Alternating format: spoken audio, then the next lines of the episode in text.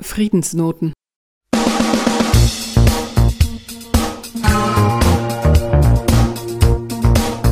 Der blaue Planet ist ein Song aus dem gleichnamigen Album der deutschen Rockgruppe Karat aus dem Jahr 1982. Er erschien gleichzeitig in beiden Teilen Deutschlands und die Apokalypse ist sein Thema. Jesaja 24, Vers 1 bis 6. Siehe, der Herr verheert und verwüstet die Erde. Er verändert ihr Gesicht. Vom Gleichwerden der Menschen ist die Rede, aber es heißt dort auch, die Erde ist entweiht durch ihre Bewohner und von Menschen bleibt nur ein geringer Rest. Maren Müller, Gründerin des medienkritischen Vereins Ständige Publikumskonferenz der öffentlich-rechtlichen Medien, wählte diesen Song für ihren Beitrag zu den Friedensnoten. Gelesen hat ihn Ulrich Allroggen.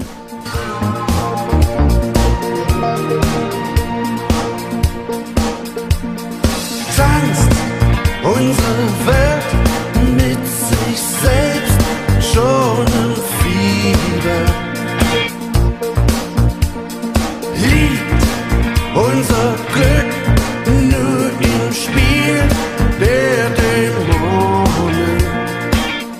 Legendäre Single Der blaue Planet und das gleichnamige Album der erfolgreichen DDR-Band Karat erschienen am 20. März 1982. Das Album erscheint in beiden deutschen Staaten.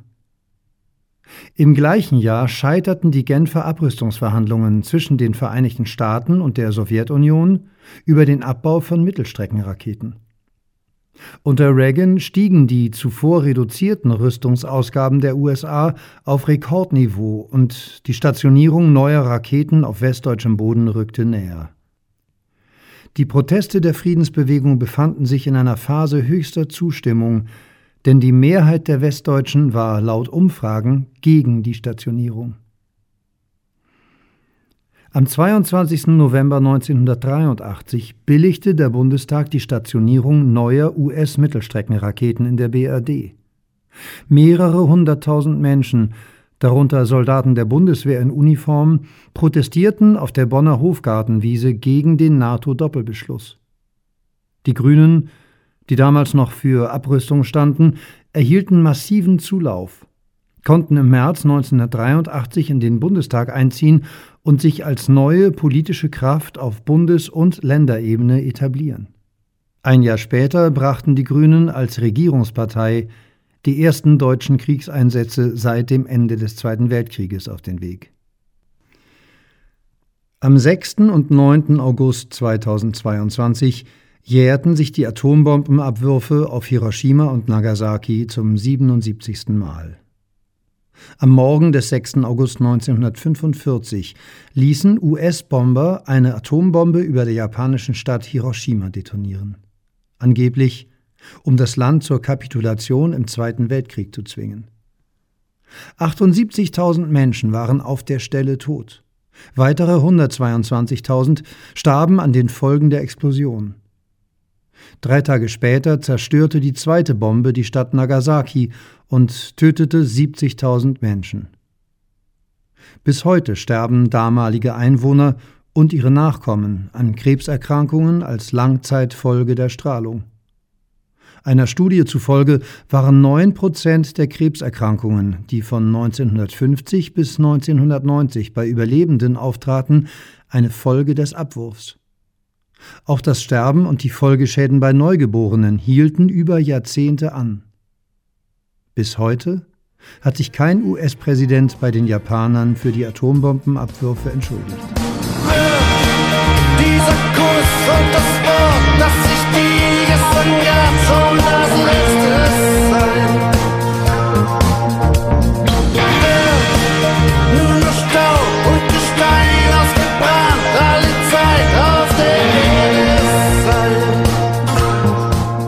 Die denkbar größte reale Gefahr in Bezug auf nuklearen Terrorismus ging bislang von den USA aus.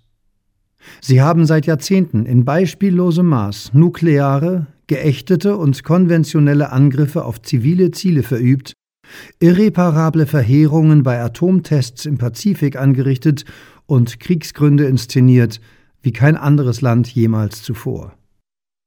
66 nukleare Sprengkörper ließen die USA zwischen 1946 und 1958 auf den Marshallinseln explodieren. Das entspricht 1,6 Hiroshimas jeden einzelnen Tag. Zwölf Jahre lang. Bikini ist heute tot, mutiert und verstrahlt. Die Palmen wachsen mit einem seltsamen Muster. Nichts bewegt sich. Es gibt keine Vögel, die Grabsteine auf dem alten Friedhof strahlen. Die Obama-Regierung ließ noch mehr Nuklearwaffen bauen, weitere Atomsprengköpfe, weitere nukleare Trägersysteme, noch mehr Nuklearanlagen. Die Ausgaben allein für atomare Sprengköpfe stiegen unter Barack Obama höher als unter jedem anderen Präsidenten. Die Kosten betrugen über 30 Jahre mehr als eine Billion Dollar. Mit Zustimmung des Bundestags werden seit 2020 B-61-4-Bomben modernisiert und bis 2025 nach und nach in Dienst gestellt. Bis 2020 sollte die erste der B-61-12 fertiggestellt, weitere vier Jahre später sollte die Produktion abgeschlossen und die alten Bomben abgelöst sein, sowohl in den USA, in Europa und im deutschen Eifeldörfchen Büchel auf dessen Fliegerhorst noch immer bis zu 20 US-Atombomben vom Typ B-61 gelagert sind. Wenn Staaten, die eigentlich keine eigenen Atomwaffen besitzen, den Einsatz dieser Waffen im Rahmen der NATO-Praxis der nuklearen Teilhabe auf dem eigenen Territorium üben, so liegt eine Verletzung der Artikel 1 und 2 des Vertrages über die Nichtverbreitung von Atomwaffen vor. Im 2 plus 4 Vertrag hatte das wiedervereinte Deutschland bekräftigt, auf Herstellung und Besitz von Atomwaffen verzichten zu wollen. Mitte Juni 2017 bekräftigte Außenminister Sigmar Gabriel hingegen die Stationierung von Atomwaffen in Deutschland sowie eine gleichgewichtige nukleare Abschreckung gegenüber Russland. Ehrlicherweise könne man dann nicht hinter einem Atomwaffenverbot stehen. Im Koalitionsvertrag von März 2018 zum Kabinett Merkel IV heißt es in Fortsetzung dieser politischen Linie, Zitat, wir setzen uns entschlossen für die weltweite verifizierbare Abrüstung von allen Massenvernichtungswaffen ein. Solange Kernwaffen als Instrument der Abschreckung im strategischen Konzept der NATO eine Rolle spielen, hat Deutschland ein Interesse daran, an den strategischen Diskussionen und Planungsprozessen teilzuhaben. Zitat Ende. Noch nicht richtig im Amt brachte die grüne Außenministerin Annalena Baerbock ihre militaristischen Ambitionen in einem Gespräch mit der Taz auf den Punkt. Zitat Genau diese Frage der Atomwaffen macht deutlich, dass wir in Zukunft wieder eine aktive deutsche Außenpolitik betreiben werden, die sich den Dilemmata der globalen Politik stellt. Wir stehen zu unserer Verantwortung im Rahmen von NATO und EU und auch zur nuklearen Teilhabe. Zitat Ende. Und sie fügte hinzu, Zitat, Perspektivisch machen wir die Welt aber nur sicherer, wenn wir zu einer Reduzierung von Atomwaffen kommen. Deswegen wollen wir als zukünftige Regierung die Abrüstungsverhandlungen zwischen den USA und Russland unterstützen und die Inhalte des Atomwaffenverbotsvertrages als Beobachter konstruktiv begleiten. Deutschlands sogenannter Beobachterstatus macht Baerbocks vollmundige Ankündigung natürlich zunichte, denn keine einzige Atommacht hat diesen Vertrag ratifiziert und auch das nuklear teilhabende Deutschland nicht. Denn die Unterzeichner verpflichten sich nicht nur, Atomwaffen weder zu entwickeln noch anzunehmen, sondern auch sie nicht bei sich zu stationieren, mit ihnen zu drohen oder sie gar einzusetzen. Im Koalitionsvertrag der Ampelkoalition vom November 2021 heißt es daher auch, man werde, Zitat, als Beobachter bei der Vertragsstaatenkonferenz des Atomwaffenverbotsvertrages die Intention des Vertrages konstruktiv begleiten. Zitat Ende. Baerbock bekräftigt die Forderung der Ampel nach Beschaffung neuer atomwaffenfähiger Kampfflugzeuge. Zitat Wir müssen das Nachfolgesystem für den Tornado beschaffen, weil die konventionellen Fähigkeiten ersetzt werden müssen. Es handelt sich also nicht allein um sogenannte Atombomber. Über die Frage der nuklearen Zertifizierung werden wir dann weitersprechen müssen. Zitat Ende. Im Rahmen des 100 Milliarden Euro Aufrüstungsprogrammes für die nukleare Teilhabe kauft Deutschland nun in den USA die modernsten verfügbaren atomaren Trägerwaffen vom Typ F-35 Tarnkappenbomber. Sowohl die USA als auch Deutschland verletzen in dem Augenblick, in dem Piloten des Jagdgeschwaders 33 in Büchel die dort stationierten US-amerikanischen Atomwaffen übernehmen, den Nichtverbreitungsvertrag. Den USA ist es nach dem Nichtverbreitungsvertrag verboten, Atomwaffen an einen Nicht-Atomwaffenstaat zu übergeben. Und Deutschland ist als Nicht-Atomwaffenstaat die Annahme verboten. Diese apokalyptische Zeitreise zeigt auf, dass wir heute weiter von Frieden und Abrüstung entfernt sind als vor 40 Jahren und der blaue Planet mehr denn je in Gefahr ist.